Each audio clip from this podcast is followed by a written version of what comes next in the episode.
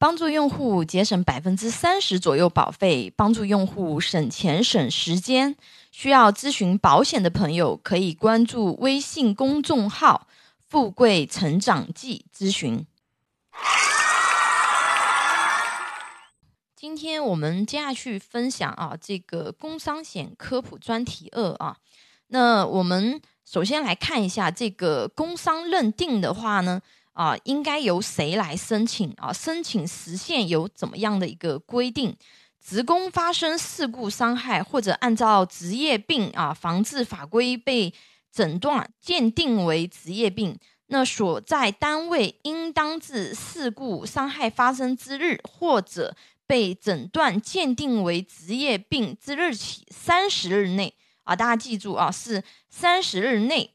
向这个统筹地区社会保险行政部门提出工伤认定申请，遇到特殊情况，经报社会保险行政部门同意啊，申请时限可以适当的延长。那哪些情形可以被认定为工伤呢？这个很重要啊，尤其是对我们广大的普通的这个。呃，就是工作者啊，比如说，只要说你跟企业对吧，你是这个雇佣的关系啊，或者是说，比如说你是在那个事业单位上班的，对吧，都是有这个保障的。那我们在什么情况下可以认定为工伤呢？啊，第一，在工作时间和工作场所内因工作原因受到事故伤害的啊，这是一种情形啊。第二种。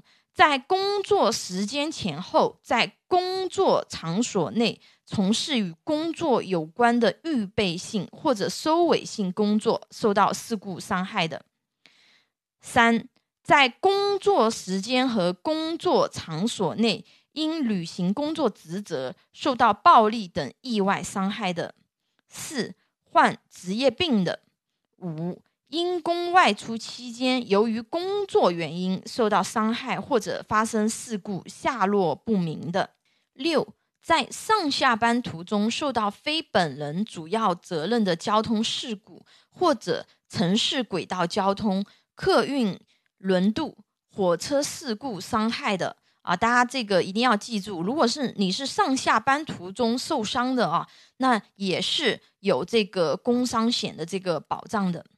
七、法律、行政法规规定应当认定为工伤的其他情形，这个后期会展开讲哦。比如说，我们目前的新冠病毒肺炎，对吧？这个算不算工伤呢？那后期在下面的课程分享里面会给大家具体的去讲解啊。那哪些情况呢？它会视同工伤呢？啊，也是有三种情形啊，大家记一下，在工作时间和工作岗位。突发疾病死亡，或者在四十八小时之内经抢救无效死亡的；二，在抢险、救灾等维护国家利益、公共利益活动中受到的这个伤害的，比如说一些英雄啊，在帮助他人这个遭到劫匪的伤害的啊，那这种他其实都是属于这个维护公共利益啊。三啊，职工员在军队服役应战。因公负伤致残，已取得革命伤残军人证，到用人单位后旧伤复发的啊，这个也是可以属于工伤保障的这个范畴啊。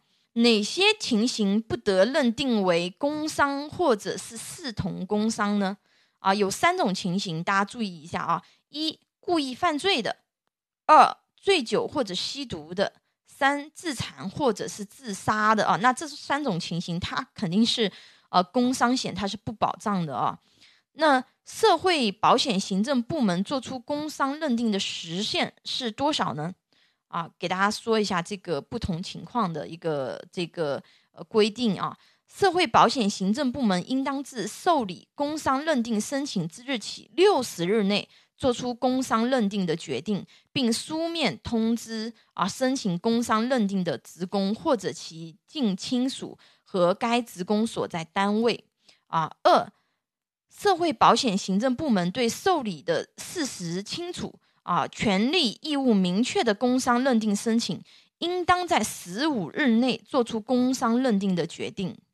三，做出工伤认定决定，需要以司法机关或者有关行政主管部门的结论为依据的，在司法机关或者有关行政主管部门尚未做出结论期间，啊，做出工伤认定决定的时限终止，也就是说，它这个时间可以延长啊。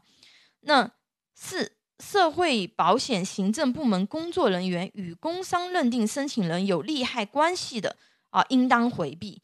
只有基础的工伤险保障肯定是不够的啊！想要规划自己或者家庭保障的朋友，可以给我留言或者关注微信公众号“富贵成长记”咨询课程预告啊。下堂课给大家继续分享工伤险科普专题三。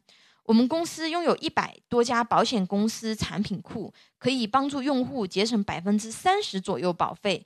帮助有保险需求的用户省钱省时间，你的鼓励和支持是我行动最大的动力。喜欢我的内容分享，请订阅、点赞、转发哟。